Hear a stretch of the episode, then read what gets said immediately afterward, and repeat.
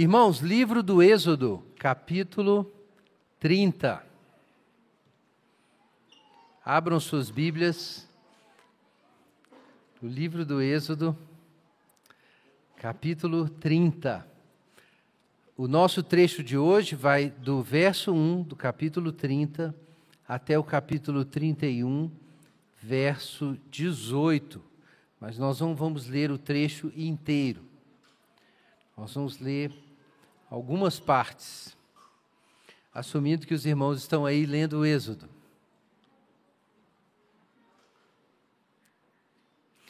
Êxodo capítulo 30.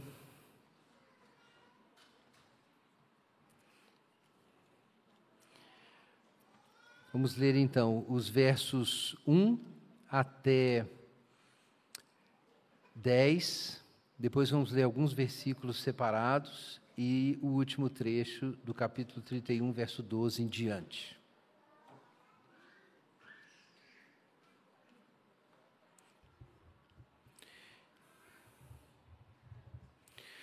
Construa um altar de madeira de acácia para queimar incenso. Faça o quadrado, com 45 centímetros de lado e 90 centímetros de altura com pontas em forma de chifre nos cantos entalhados da mesma peça de madeira que o altar. Revista o topo, os lados e as pontas do altar com ouro puro e coloque uma moldura de ouro ao seu redor. Faça duas argolas de ouro e prenda-as nos lados opostos do altar, debaixo da moldura de ouro, para sustentar as varas para transportá-lo. Faça as varas de madeira de acácia e revista-as com ouro.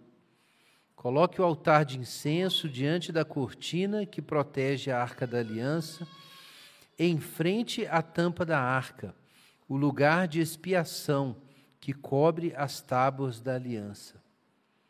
Ali eu me encontrarei com você.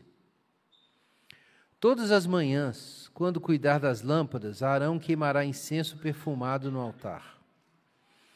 E todas as noites, quando acender as lâmpadas, ele queimará incenso novamente na presença do Senhor. Esse ato deverá ser repetido de geração em geração. Não ofereçam sobre o altar de incenso, sobre o altar, incenso algum que não seja sagrado, e não o usem para holocaustos, ofertas de cereal ou ofertas derramadas. Uma vez por ano, Arão fará expiação pelo altar, aplicando em suas pontas o sangue da oferta realizada para expiação pelo pecado do povo. Essa cerimônia será realizada todos os anos, de geração em geração, pois esse é o altar santíssimo do Senhor. Verso 11. Então o Senhor disse a Moisés: Verso 17. O Senhor também disse a Moisés. Verso 22. O Senhor disse ainda a Moisés. Verso 34. Em seguida, o Senhor disse a Moisés. Capítulo 31, verso 1 e 2. O Senhor disse a Moisés: Veja, escolhi especificamente a Bezalel, filho de Uri, neto de Ur, da tribo de Judá. Enchi-o do Espírito de Deus e lhe dei grande sabedoria, habilidade e perícia para trabalhos artísticos de todo tipo. Agora, versículo 12. Em seguida, o Senhor disse a Moisés: Diga ao povo de Israel: guardem o meu sábado, pois ele é um sinal entre mim e vocês de geração em geração, para que saibam que eu sou o Senhor que os santifica. Guardem o sábado, pois é dia santo para vocês. Quem profanar será executado, quem trabalhar nesse dia será eliminado do meio do meu povo. Vocês têm seis dias na semana para fazer os trabalhos habituais, mas o sétimo dia será um sábado de descanso total, um dia consagrado ao Senhor. Quem trabalhar no sábado será executado. Os israelitas guardarão o sábado, celebrando de geração em geração como uma aliança para sempre. É um sinal permanente entre mim e o povo de Israel. Pois em seis dias o Senhor fez o céu e a terra, mas no sétimo dia descansou e se revigorou. Quando o Senhor terminou de falar com Moisés no Monte Sinai, entregou-lhe as duas tábuas de pedra gravadas com os termos da aliança, escritas pelo dedo de Deus. Amém. Vamos orar.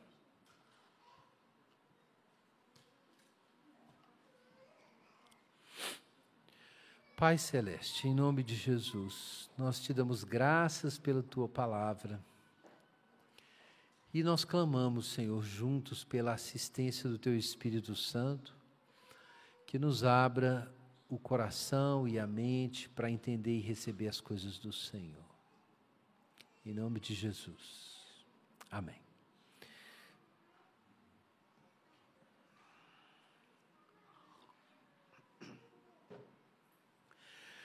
Irmãos, nós estamos agora no último trecho de apresentação do sistema de culto do tabernáculo que Deus estabeleceu para o seu povo, antes de um trecho aqui bastante trágico, como nós vamos ver na semana que vem. Semana que vem, Israel vai fabricar um bezerro de ouro. Mas a gente ainda não chegou lá. Nós estamos no final do trecho em que a estrutura do tabernáculo e do culto do tabernáculo estão sendo apresentados. Depois isso vai ser repetido né, como os o, outros pastores aqui já explicaram para os irmãos. É, na primeira parte, nós temos Deus explicando para Moisés o que é para fazer. E lá na frente, tudo isso é repetido, mas agora o povo está fazendo. Né? Então, o ponto é que é reforçar realmente, isso é crucial, é reforçar que o propósito do Êxodo foi a constituição desse culto no tabernáculo. Esse foi o projeto de Deus, é isso que ele queria desde o princípio. É por isso que isso é tão de detalhadamente apresentado e repetido. E nós temos destacado aqui repetidamente para os irmãos a importância disso para nós entendermos a missão do povo de Deus no mundo hoje. Deus tirou o povo do Egito cumprindo promessas conferidas aos patriarcas e a Abraão em primeiro lugar de que da casa de Abraão, Deus formaria essa nação e todas as tribos da terra, todas as famílias da terra seriam abençoadas por meio da sua semente. Então, esse plano de Deus de reverter a alienação do mundo por meio de uma comunidade eleita está sendo cumprido agora no Êxodo, quando Deus envia Moisés, tira o povo do Egito e apresenta para o povo a sua proposta de que o povo seria um corpo sacerdotal, uma nação santa, um povo separado entre as nações. Deus quer um povo que vai representá-lo no mundo. Por isso que ele escolheu Israel. Por isso ele redimiu Israel. E depois que o povo é liberto por meio do sacrifício pascal, da travessia do Mar Vermelho, então eles estão diante do Sinai e Deus manifesta novamente para todos o que ele havia mostrado para Moisés. O fogo aparece no topo do, do Monte Sinai, o fogo de Deus, a glória de Deus, e o povo toma conhecimento então de que algo aparentemente impossível está sendo proposto que Deus habite no meio desse povo pecador. Como que pode uma coisa dessa?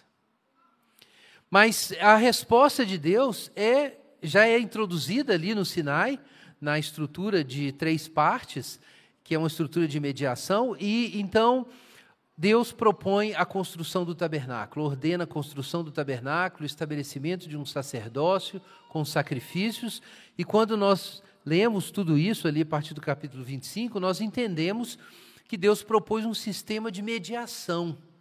É isso que está sendo construído. O o, tabernáculo, o santuário, é, os sacrifícios, os sacerdotes, isso existe para que Deus habite no meio do povo sem o povo ser destruído.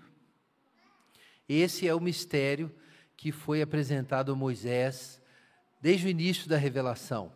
Como é possível que a sarça esteja ardendo sem ser destruída? Como Deus, que é um fogo consumidor, vai habitar no meio de Israel? A resposta é: existe uma mediação, existe um modo de cultuar. O tabernáculo, o sacerdócio, o sacrifício são a mediação. É claro, isso foi enfatizado várias vezes aqui, tudo isso aponta para Jesus, né, irmãos? Jesus é o sumo sacerdote da nossa confissão, Jesus é o templo, Jesus é o sacrifício. Jesus é o único mediador entre Deus e os homens. Então, por isso nós entendemos que toda essa estrutura cultural que está sendo estabelecida é uma preparação para a gente entender Jesus depois. É que Deus habitar no meio de um povo pecador não é algo trivial, é complexo. Deus habitar no meio de um povo pecador sem que ele seja destruído pela sua culpa e pela sua pecaminosidade é, é, um, é um, problema para ser resolvido. E o que Deus vai fazer com isso é, para isso, é santificar o seu povo. Esse tabernáculo é um modo do povo de Deus ser santificado para que Deus possa habitar no meio dele. E ao mesmo tempo, enquanto Deus santifica o povo por meio dessa estrutura cultural, o povo, através dela, santifica a sua vida e santifica o mundo. Porque no tabernáculo, o povo vai consagrar a sua vida e vai convidar as nações a também tributarem ao Senhor no templo, e assim o propósito de Deus em Gênesis é cumprido do homem, do ser humano, como o seu sacerdote, como oficiante do culto cósmico. Esse é o plano de Deus desde o princípio. E é por isso que ele levantou Israel para ser esse representante, esse oficiante do culto entre as nações, para convocar as nações para adorar o Senhor. Isso começa a ser revelado aqui, mas vai se desenvolvendo na Escritura. Um outro passo muito importante para Israel compreender sua função litúrgica no mundo é Davi. Davi compreendeu que as nações tinham que ser convocadas para louvar o Senhor. É só ler os Salmos que você encontra isso lá. E Deus pôs o povo de Israel para cantar por meio de Davi. E isso também é um passo muito importante. Isso ainda não estava acontecendo aqui no princípio desse projeto de Deus, está se revelando mas muita gente não pensa nisso. Mas a razão porque no mundo inteiro existem igrejas em que cristãos se reúnem para cantar, isso se deve a um cara chamado Davi. Isso não existe em nenhuma outra religião, em nenhum outro lugar. Isso foi, isso foi inventado pelo rei Davi. É o patrono de todos os ministros de louvor. É por isso que as igrejas, não existe igreja se o povo não juntar para cantar, né? Tem que cantar. Quem criou isso foi Davi. Mas Davi fez isso porque ele compreendeu a função litúrgica de Israel. Ele compreendeu isso. E isso está sendo revelado aqui. Essa missão de Israel de ser uma comunidade adoradora que carrega no seu meio a presença de Deus através do tabernáculo, onde ela vai e assim convida as nações à adoração.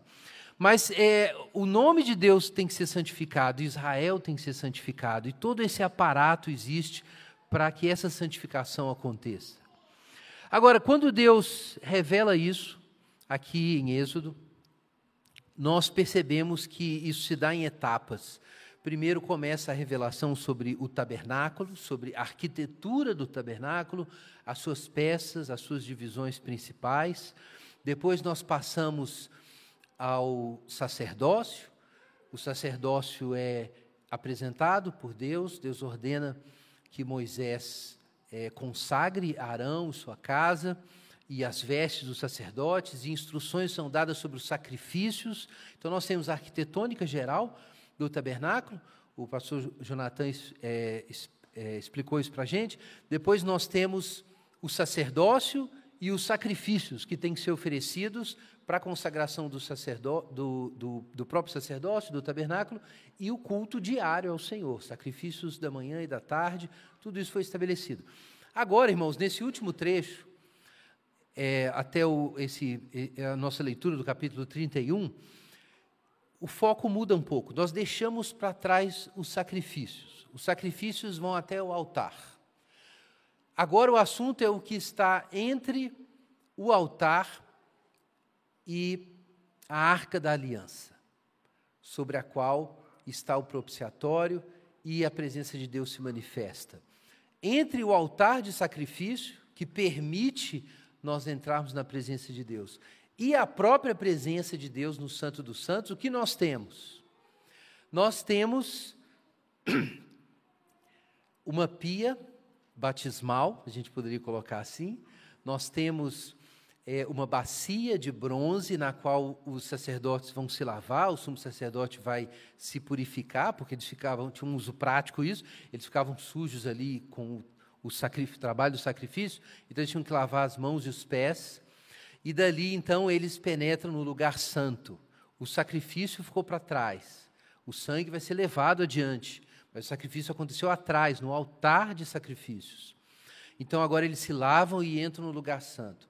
E ali no lugar santo está a mesa da proposição, está o candelabro, e o objetivo dessa caminhada é alcançar o altar de incenso. E o altar de incenso está diante da arca da aliança.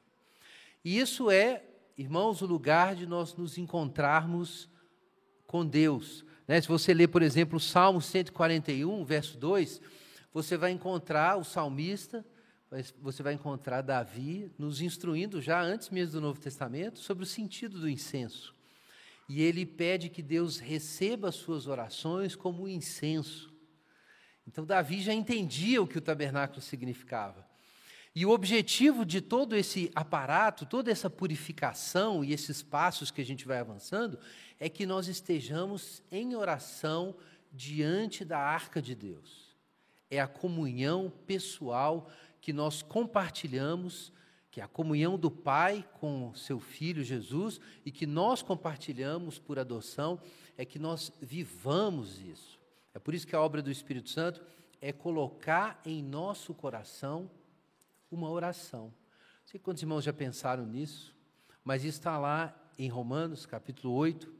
A obra do Espírito Santo é nos dar o conhecimento de que nós somos filhos de Deus e nos fazer dizer Abba, Pai.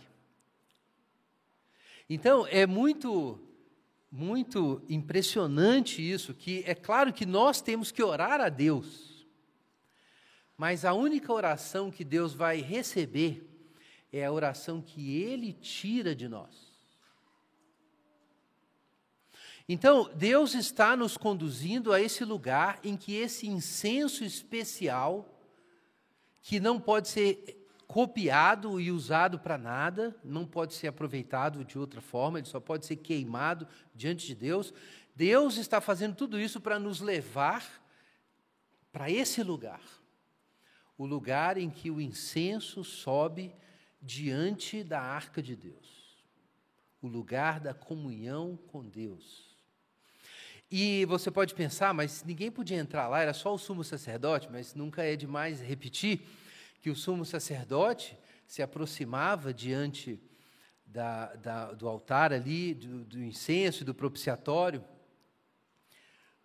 com o peitoral no qual tinha as doze pedras, representando as doze tribos de Israel, e ele vinha com essas pedras nos ombros, com os nomes das tribos gravadas.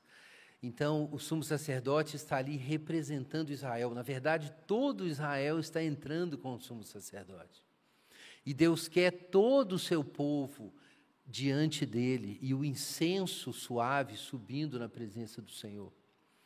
Então, esse é o objetivo. Deus quer que a gente chegue aí. Nós vamos compreender melhor esse, esse propósito já já. Então, é por isso que no trecho final, depois de falar da consagração dos sacerdotes e dos sacrifícios diários no altar, nós passamos disso para onde nós devemos chegar? Onde nós devemos chegar? No altar de incenso, que é a última estação. Depois disso, é a própria presença de Deus. Então, nosso trecho começa falando do altar de incenso. E é, existe muito clara aqui essa referência a uma adoração permanente.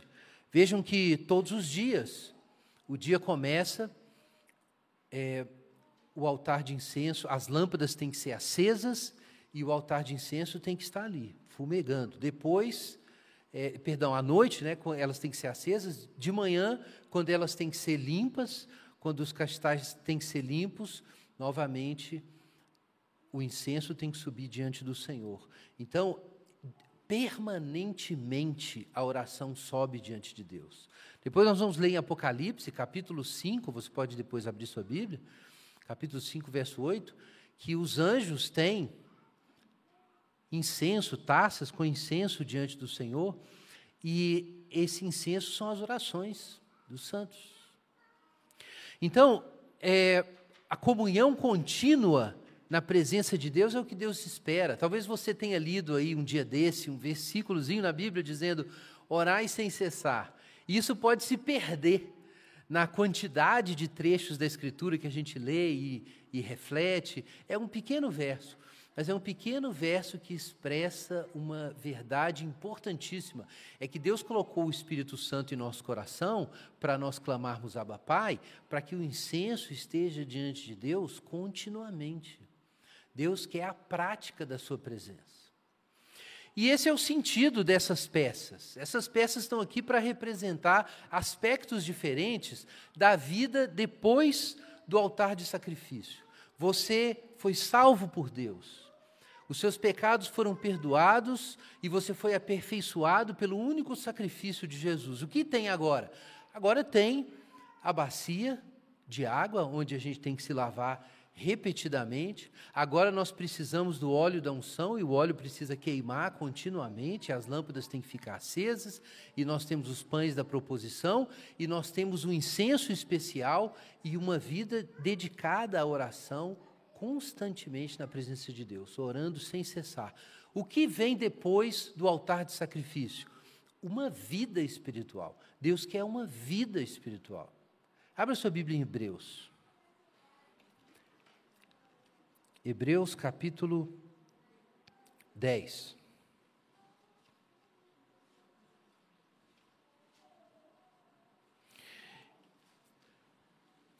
nós vamos ler, o nosso trecho principal é Hebreus, capítulo 10, verso é, 13 em diante, mas nós vamos, nós vamos começar aqui lendo um pedacinho do capítulo 9, porque aqui é repetida essa estrutura do tabernáculo, então isso é, é bom para a gente fixar. É, Hebreus capítulo 9, versículo 1 em diante. A primeira aliança tinha regras para adoração, bem como um santuário terreno. Esse tabernáculo era dividido em duas partes. Aqui não é citado o átrio, né, gente? Mas tinha o átrio e você tem o altar de sacrifícios, e aí depois do altar de sacrifícios, nós temos a bacia de bronze e a, a, as duas partes que estão mencionadas aqui pelo autor de Hebreus. Na primeira ficava o candelabro e a mesa com os pães da presença. Essa parte era chamada de lugar santo. Depois havia uma cortina, e atrás dela a segunda parte, chamada lugar santíssimo. Nessa parte ficava o altar de ouro para o incenso e a arca da aliança, inteiramente coberta de ouro.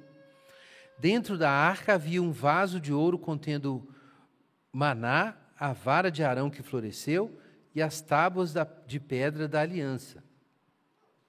Sobre a arca ficavam os querubins da glória divina, cuja sombra se estendia por cima do lugar de expiação. Mas agora não é o momento de explicar essas coisas em detalhes. Então, por alguma razão, Deus não quis dar os detalhes, irmãos, e ainda mandou o autor avisar aqui.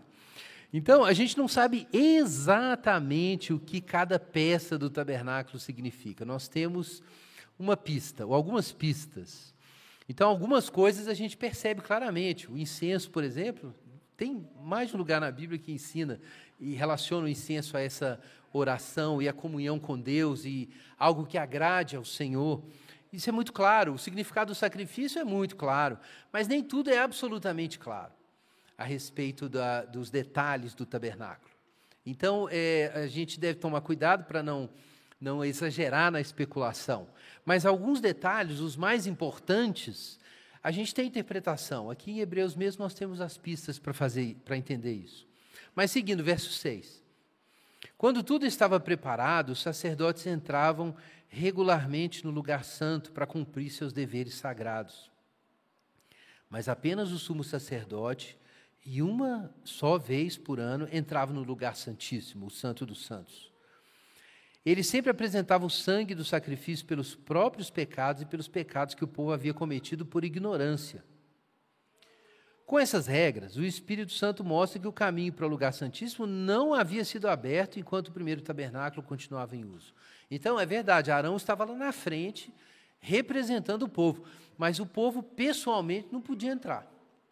O véu estava lá ainda, separando, porque o povo seria consumido. Deus é um fogo consumidor, ele é muito santo. Então, havia um processo para a gente poder chegar ali na presença de Deus por meio de de Arão. Verso 11: Cristo se tornou sumo sacerdote de todos os benefícios agora presentes. Ele entrou naquele santuário maior e mais perfeito no céu, que não foi feito por mãos humanas, nem faz parte desse mundo criado. Com seu próprio sangue, e não com o sangue de bodes e bezerros, entrou no lugar santíssimo de uma vez por todas e garantiu redenção eterna. Graças a Deus. Então Jesus fez esse sacrifício e Jesus, como sumo sacerdote, levou o sangue do sacrifício até o propiciatório celestial, que é a própria presença e vontade do Pai. Então Jesus, no seio do Pai, apresentou a satisfação pelos nossos pecados. Então o que acontece como consequência disso? Agora sim, Hebreus capítulo 10, próximo capítulo aí. Vamos ler ali do 11 em diante. O sacerdote, perdão, vamos ler do verso 10, capítulo 10, verso 10. A vontade de Deus era que fossem santificados pela oferta do corpo de Cristo de uma vez por todas. O sacerdote se apresenta todos os dias para realizar os sacrifícios sagrados e oferece repetidamente os mesmos sacrifícios que nunca podem remover os pecados. Nosso sumo sacerdote, porém, ofereceu a si mesmo como único sacrifício pelos pecados, válido para sempre. Então, sentou-se no lugar de honra à direita de Deus e ali aguarda até que todos os seus inimigos sejam humilhados e postos debaixo dos seus pés. Porque mediante essa única oferta, ele tornou perfeitos para sempre os que estão sendo santificados. Então vejam isso, irmãos. Porque esse é um, é um dos objetivos do tabernáculo ali. É que o povo de Deus seja santificado para que o fogo de Deus habite no povo de Deus para que a glória de Deus brilhe no meio do povo de Deus entre as nações. O povo tem que ser santificado. E é necessário, na primeira etapa, que o sacrifício seja oferecido no altar e o sangue da expiação seja levado é, no propiciatório. E Jesus fez isso com uma única oferta. Nós fomos aperfeiçoados. Mas veja bem, nós ainda estamos sendo santificados.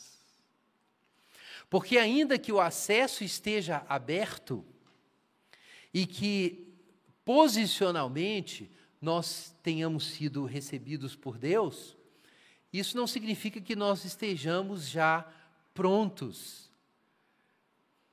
para habitar no fogo consumidor.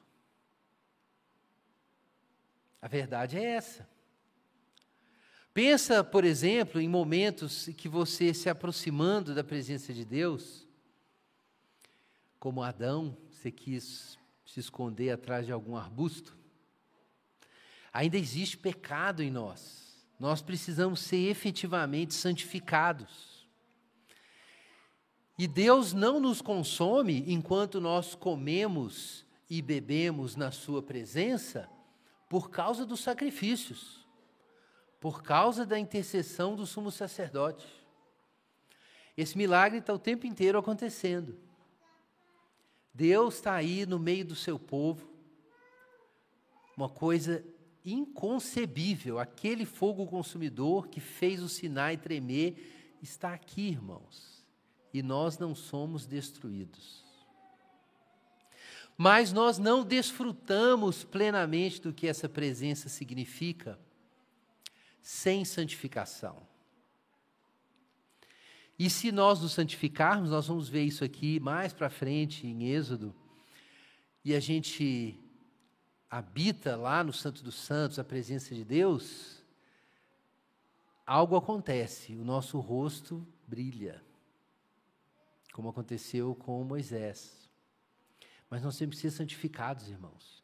O assunto da pia batismal até o altar de incenso é esse. É a nossa santificação, é a santificação daqueles que foram aperfeiçoados pelo sacrifício único e suficiente de Jesus. Veja aqui o verso 19. Hebreus 10, 19. Acompanhe na sua Bíblia. Portanto, irmãos, por causa do sangue de Jesus, podemos entrar com toda confiança no lugar santíssimo. Por sua morte, Jesus abriu um caminho novo e vivo através da cortina que leva ao lugar santíssimo, o véu que foi rasgado. E uma vez que temos um sumo sacerdote que governa sobre a casa de Deus, agora veja, atenção, podemos entrar, o véu foi rasgado. Mas veja bem, entremos com o coração sincero e em plena confiança pois nossa consciência culpada foi purificada e o nosso corpo lavado com água limpa. Apeguemos-nos firmemente, sem vacilar, à esperança que professamos, porque Deus é fiel para cumprir a sua promessa. Pensemos em como motivar uns aos outros na prática do amor e das boas obras. E não deixemos de nos reunir como fazem alguns, mas encorajemos-nos mutuamente, sobretudo agora que o dia está próximo. E se você seguir aí, versículo 26 em diante, nós não podemos mais pecar deliberadamente. Por quê? Porque existe para os que desobedecem a assustadora expectativa do julgamento e do fogo intenso que consumirá os inimigos. Então, o caminho está aberto, mas o que está sobre o propiciatório é um fogo consumidor. Então, o texto pede a nós confiança, ousadia, porque nós nos batizamos. Vejam que aqui é claramente feita essa conexão. O que é essa lavagem com água pura? Os hebreus, irmãos, praticavam, os judeus praticavam batismos é, praticavam abluções e lavagens, copiando a prática dos sacerdotes no templo. Então, os fariseus, por exemplo, não apenas batizavam com água é, os prosélitos convertidos, mas faziam muitas abluções. Uma outra seita judaica, os essênios, tinha batismo todo dia. Né? Então, na comunidade de Qumran, o pessoal desenterrou isso lá existia um tanque com um caminho que todos os dias o sujeito se levantava, ele passava pelo tanque, se batizava, porque eles se viam como uma comunidade sacerdotal. Então eles achavam que eles tinham que se lavar igual os sacerdotes se lavavam todos os dias. A prática do batismo realizada por João Batista, talvez você procurar no Antigo Testamento, fazer, cadê o lugar que Deus mandou fazer batismo? Não tem um versículo que Deus mandou fazer. Mas o, o povo hebreu foi entendendo o que significavam essas lavagens. O fato de Deus ter julgado o mundo com o dilúvio, o fato de Deus ter julgado o Egito e salvado o seu povo por meio da travessia do Mar Vermelho, o fato de ele ter salvado Moisés daquela forma, por meio da água, o fato dele ter estabelecido lavagens com água. Então a ficha caiu e o povo decidiu: nós vamos usar a água como um símbolo dessa travessia, dessa salvação divina, dessa purificação. Então, é, aqui na carta escrita aos Hebreus, que entendiam muito bem o que isso significa, é, o, o autor de Hebreus relaciona a lavagem com água com a purificação da consciência, que é o que se faz no batismo de arrependimento para remissão de pecados. Então aqui nós temos uma pista, irmãos, de como é que o autor de Hebreus lia esse espaço entre o altar de sacrifício e a arca. Existiam essas coisas que a gente não sabe exatamente o significado, mas algumas coisas a gente sabe. A gente sabe que a primeira coisa depois do altar, que era a bacia de bronze, é o nosso batismo em que nós temos a nossa consciência purificada dos pecados, mas ao qual a gente precisa voltar repetidamente, confessando os nossos pecados. E a gente sabe que o final, a última estação antes da arca, é o altar de incenso, são as orações, e é a vida de comunhão. E a gente tem uma, uma referência à, à refeição que o povo, os, a liderança de Israel comeu na presença de Deus, isso está refletido também ali no altar da proposição. E o óleo especial da unção que ninguém podia usar para outro fim, ele também era usado, e você tem ali o, no, naquele lugar, e você tem o altar, você tem o candelabro que ficava aceso constantemente, e a, o, o candelabro representa o próprio Espírito Santo, nós lemos isso em Apocalipse. Então nós temos uma pista de que esses, esses aparatos que estão ali entre o altar e é, a arca da aliança, representam a vida espiritual. E é assim que o nosso autor de Hebreus pensa. É que uma vez que nós fomos salvos pelo sacrifício de Jesus e lavados pelo batismo, nós estamos agora no caminho para o Santo dos Santos. E nesse caminho a gente precisa exercitar a confiança, estar pessoalmente presente, nos dedicar a boas obras, usar o que nós temos para servir uns aos outros, coisas que nós realmente temos ali no tabernáculo em Êxodo, exatamente nesses lugares. E é muito interessante o trecho falar sobre não deixarmos de nos reunir, como fazem alguns. Porque a gente pode pensar assim, não, o tabernáculo é um símbolo de coisas espirituais. E aí, de repente, a coisa pode ficar super platônica, né? É um símbolo de várias dimensões da nossa relação com Deus. Mas veja bem, o tabernáculo é uma tenda de encontro. E todo Israel estava representado no tabernáculo e estava representado no sacerdócio. Não apenas o sumo sacerdote entrava com as doze pedras no peitoral, com as pedras com os nomes gravados, representando Israel, mas Israel trabalhou e deu coisas e fez ofertas para a construção do tabernáculo. E também havia recolhimento de impostos, o pessoal costumava fazer é, censo nesse, nessas cidades antigas, no Crescente Fértil, para preparação para a guerra e, obviamente, também para a manutenção das atividades religiosas e da corte. Então, havia sempre censos e é, impostos eram recolhidos. Mas aí o Senhor ordena que, quando o censo fosse feito, e isso era uma prática, que, para não, que não houvesse arrogância por parte da liderança, como aconteceu com Davi quando fez o censo, um sacrifício tinha que ser oferecido, mas esse sacrifício não era um sacrifício de um animal, era um imposto, meio shekel. Cada membro de Israel, não importa se ele era pobre ou se ele era rico, ele ia dar meio shekel, todo mundo igual. A ideia ali é que o tabernáculo é sustentado pelo trabalho igualitário de todos os membros da comunidade de Israel. Todo mundo estava envolvido com aquilo. Todos os anos era necessário fazer a oferta de meio shekel, era o imposto do santuário. O sujeito que era muito rico não podia fazer mais. E ninguém tinha direito de não entregar a sua oferta. Então, é, esse lugar, é, o autor de Hebreus interpreta isso, esse lugar da santificação é um lugar em que todos nós estamos lá. Todos nós temos que estar lá e por isso nós não devemos deixar de nos reunir.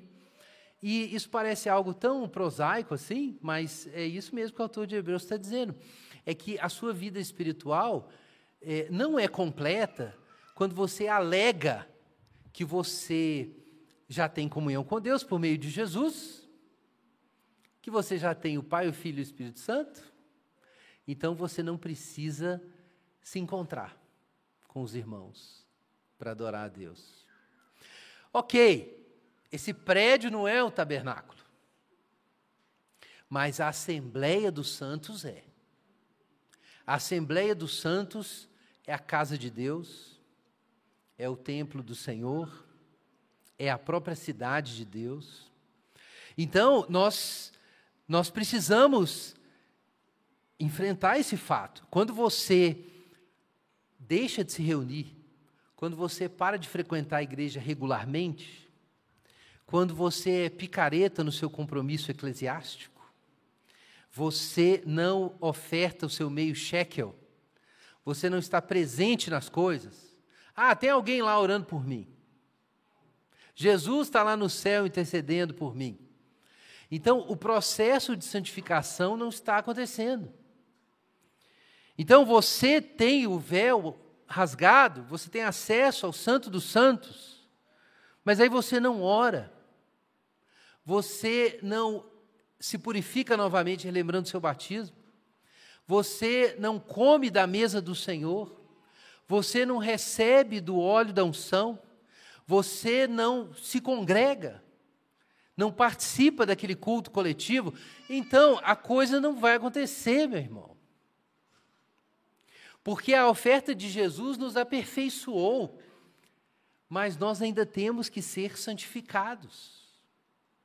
Porque o nosso destino é o Santo dos Santos. E lá, meus irmãos, existe um fogo consumidor.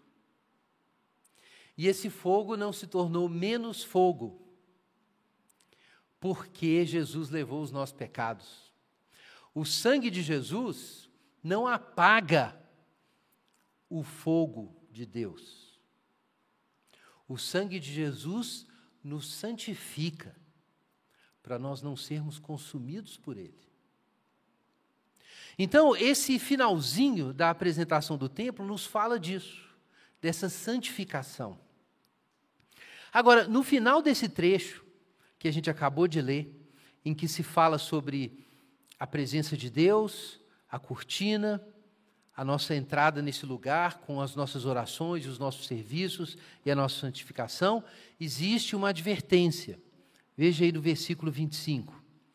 Encorajemo-nos mutuamente, sobretudo agora que o dia está próximo.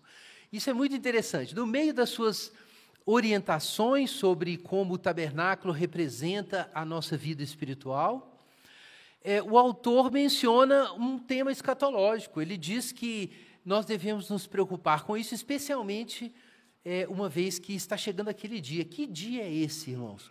Esse dia, na teologia de Hebreus, é o sábado.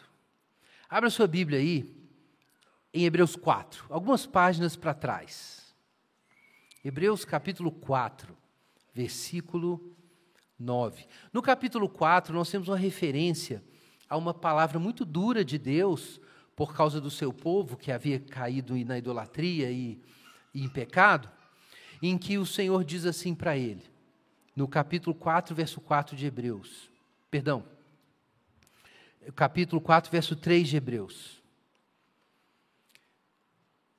Somos nós que temos crido que entramos no descanso, como ele disse: Assim jurei na minha ira, não entrarão no meu descanso. Então, aqui, daqui o autor de Hebreus vai tirar duas informações. Uma é que algumas pessoas não vão entrar no descanso, apesar de guardarem o sábado.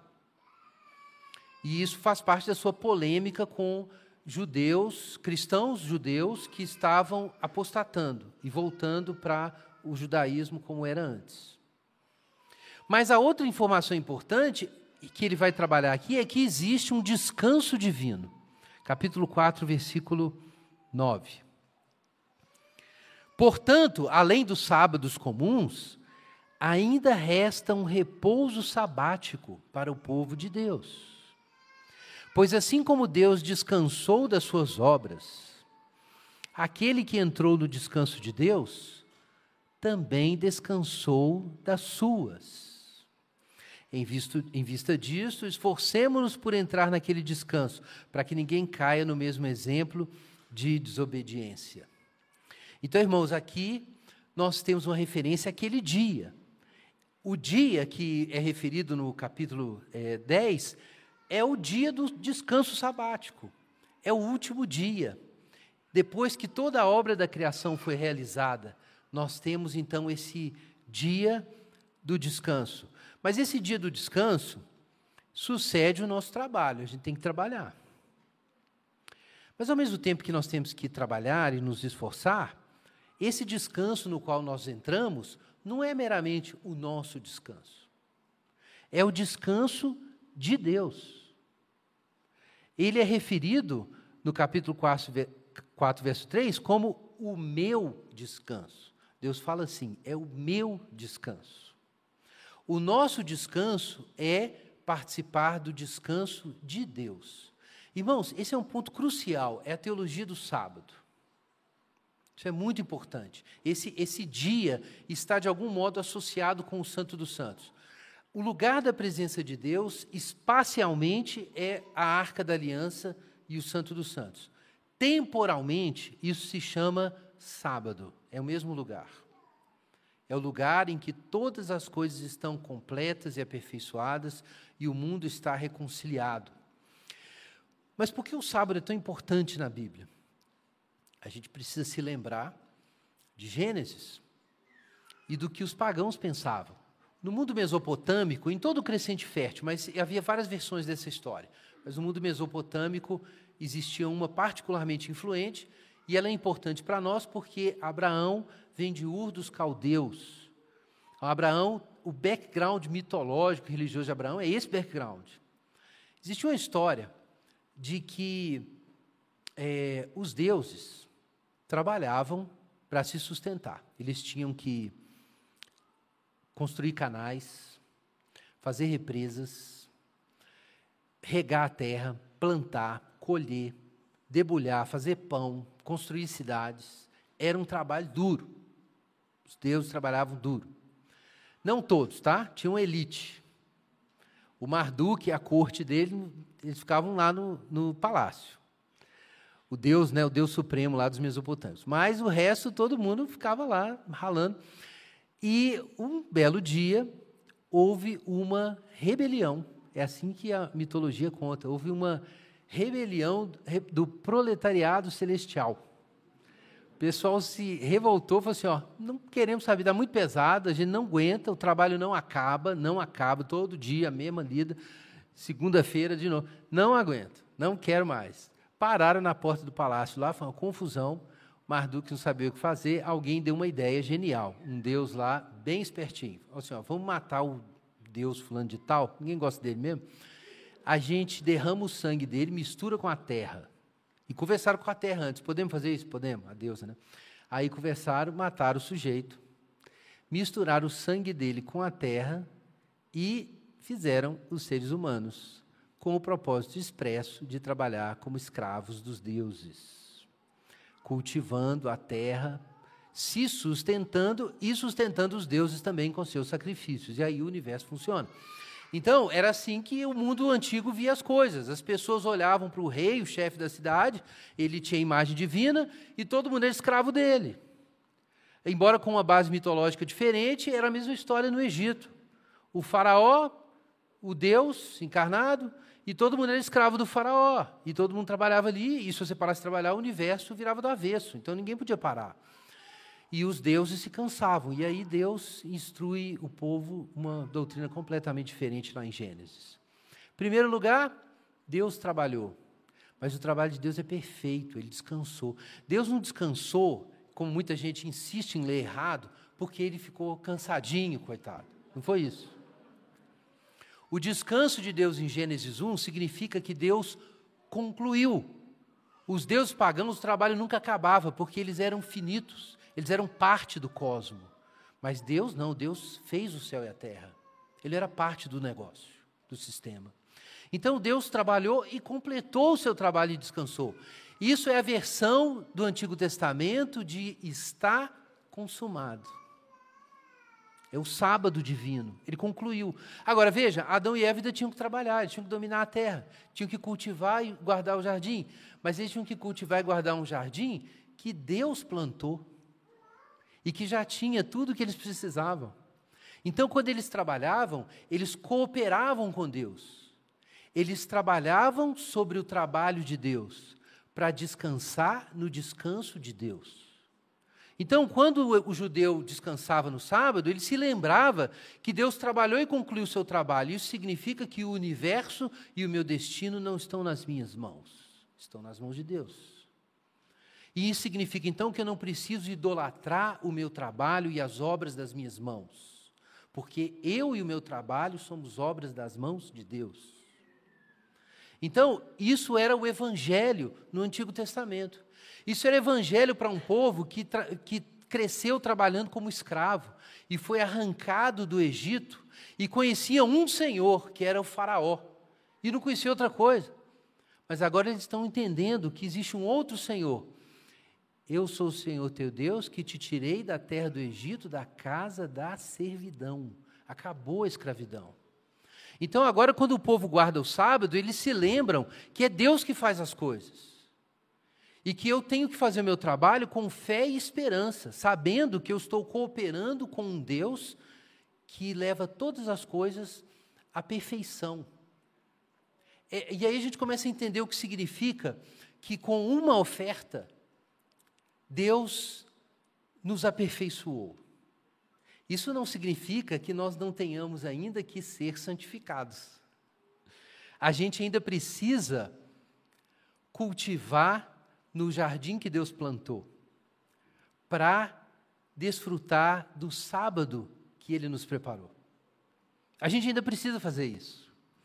E então, é, toda essa obra que Deus está colocando para o povo de Deus, que eles precisam se santificar, na verdade, é uma obra de Deus para santificar esse povo, para que eles possam permanecer na sua presença. Isso que parece impossível, só Deus pode realizar. Só Deus pode fazer esse milagre do fogo estar na sarça e ela não ser destruída.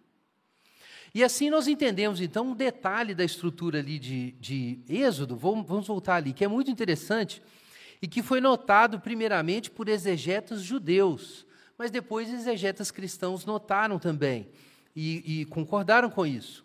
É que, é, de uma forma muito interessante, todo o processo de constituição do tabernáculo acontece em sete etapas também. Tem uma etapa bem grande, que vai do capítulo 25 até o, o capítulo 30, comecinho, e ela é introduzida por uma expressão que aparece em Gênesis 1, que é disse o Senhor. Em Gênesis 1 nós temos exatamente isso repetindo. Né? Então, então disse Deus, haja luz e houve luz. Então aí Deus vai dizendo. E aqui nós temos a mesma construção, só que acrescenta-se que é Moisés. Êxodo capítulo 25, verso 1. O Senhor disse a Moisés. E aí Deus agora transforma Moisés e o povo em seus cooperadores. Deus, quando fez lá a criação em Gênesis 1, é, ele não, ninguém cooperou, ele foi, foi falando e fazendo. Mas dessa vez, ele ordena que seus servos façam. Mas isso não significa que ele não está fazendo. Porque se o Senhor não edificar a casa, em vão trabalham os que a constroem. É Deus que está edificando essa casa através deles. Então, disse o Senhor, capítulo 25, não é isso? Depois do altar de incenso, lá no verso, capítulo 30, verso 11. Então disse o Senhor, verso 17. Então disse também é, o Senhor disse também a Moisés, verso 22, o Senhor disse ainda a Moisés, verso 34, em seguida, o Senhor disse, é a mesma coisa que está lá em Gênesis 1. E no capítulo 31, verso 1, o Senhor disse a Moisés, e, e aí a sétima vez. E na sétima vez, o que o Senhor diz? Diga ao povo de Israel: guardem o meu sábado. É o sétimo dia. É o sábado de Deus. O que esse sábado de Deus significa? Ele significava, quando Deus estava criando, que nenhum homem deve esquecer que é uma criatura e que está nas mãos de Deus. E isso é a origem do problema do pecado, como o Schaeffer destacou tantas vezes. A origem de todos os problemas psicológicos é o homem não se ajoelhar diante de Deus como criatura. Então, o sábado é o lugar de você se lembrar que você é criatura. Mas agora, Deus está construindo uma nova criação. E como ele criou o primeiro templo da criação e colocou lá seu sacerdote, o homem, agora ele está construindo o segundo templo. Como ele fez com o templo da criação, agora existe um segundo templo, em que a verdade da redenção cósmica está sendo anunciada. E nesse segundo é, é, templo, existe também, nessa segunda construção, existe um descanso. E o que é a mensagem desse descanso? Versículo 13, novamente: Guardem o meu sábado, pois ele é um sinal entre mim e vocês, de geração em geração. Atenção, para que saibam que eu sou o Senhor que o santifica. Então, o sentido do sábado não muda, seja na criação ou seja na redenção. O sentido do sábado é que tudo aquilo que Deus ordena que a gente faça e seja, Ele é quem está fazendo em nós. Ele é quem está nos santificando. Em todo o nosso trabalho e nosso esforço para desenvolver a vida espiritual, nós precisamos nos lembrar que é Ele quem efetua em nós o querer e o realizar que o milagre de tornar possível que o fogo de Deus habite na sua igreja é de Deus, não é, não é nosso. Agora, abre sua Bíblia em Efésios, capítulo 2.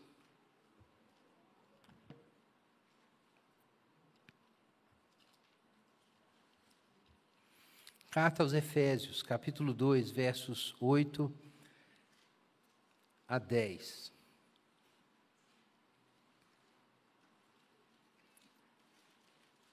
Efésios 2, 8 a 10. Vocês não são, vocês são salvos pela graça, por meio da fé. Isso não vem de vocês. É uma dádiva de Deus. Não é uma recompensa pela prática de boas obras, para que ninguém venha se orgulhar.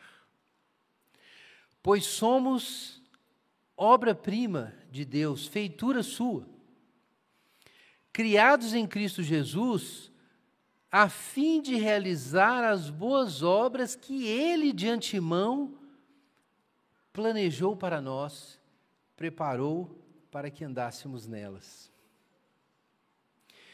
Irmãos, é um pequeno detalhe, mas que faz absolutamente toda a diferença. Nós temos muitas obras para realizar, diante dos homens e de Deus. Mas no momento em que essas obras são realizadas, como meios de nós termos sucesso e sermos aceitos por Deus, elas se tornam ídolos, imagens de escultura. Todo aquele aparato de culto que o povo de Deus estabeleceu, para Jesus, quando ele viu os hebreus e os fariseus e os saduceus fazendo aquilo, para ele aquilo era idolatria. Porque são todas as coisas que Deus mandou fazer, mas elas foram feitas fora do sábado divino. Elas foram feitas sem o descanso na graça de Deus. Elas não foram feitas a partir do entendimento de que é Deus que está nos santificando enquanto nós estamos nos santificando. Então, nesse momento, as boas obras os sacrifícios, a ida na igreja, as orações, o batismo, a ceia e tudo mais, se tornam meios da gente se alienar de Deus, se tornam lugares de afirmar orgulhosamente como nós somos bons e pios e somos alguém e merecemos dar certo na vida. E nesse momento a religião se torna idolatria. Por isso Calbart disse que Jesus não veio fundar uma religião, mas nesse sentido, acabar com todas as religiões. E até mesmo o cristianismo pode virar o seu ídolo. Se você faz tudo isso e não se lembra de que só Deus pode nos levar para o seu descanso. Mas, irmãos, é verdade que o descanso está lá na frente, num sentido, porque nós ainda não ressuscitamos dos mortos. Mas o fato de que o Espírito Santo já foi dado para nós hoje significa que é possível hoje desfrutar já do descanso de Deus. É isso que significa a justificação pela fé. E eu quero convidar você a orar sobre isso enquanto a gente se prepara para a ceia do Senhor. Talvez você tenha ficado orgulhoso das suas obras, da sua piedade, do seu caráter e deixou de depender da graça de Deus. Talvez tentando ser bom, você fracassou tanto que você se desespera e sempre acha que Deus está distante. Eu quero confundir, eu, eu, eu não quero confundir vocês nisso. Ore sobre isso. Talvez você seja orgulhoso, talvez você seja desesperado. Talvez você ache que você é alguém diante de Deus, talvez você ache que você foi rejeitado por Deus. Mas o caminho está aberto para todos, irmãos. Eu quero pedir que você ore sobre isso. Ora sobre isso agora. Não apenas coloque diante de Deus se você tem realmente buscado esse caminho da santificação, mas coloque essa pergunta diante de Deus: Será que eu tenho confiado nas minhas obras ao invés de descansar na obra de Deus? Esse é o tema da nossa oração enquanto a gente se prepara para a ceia do Senhor.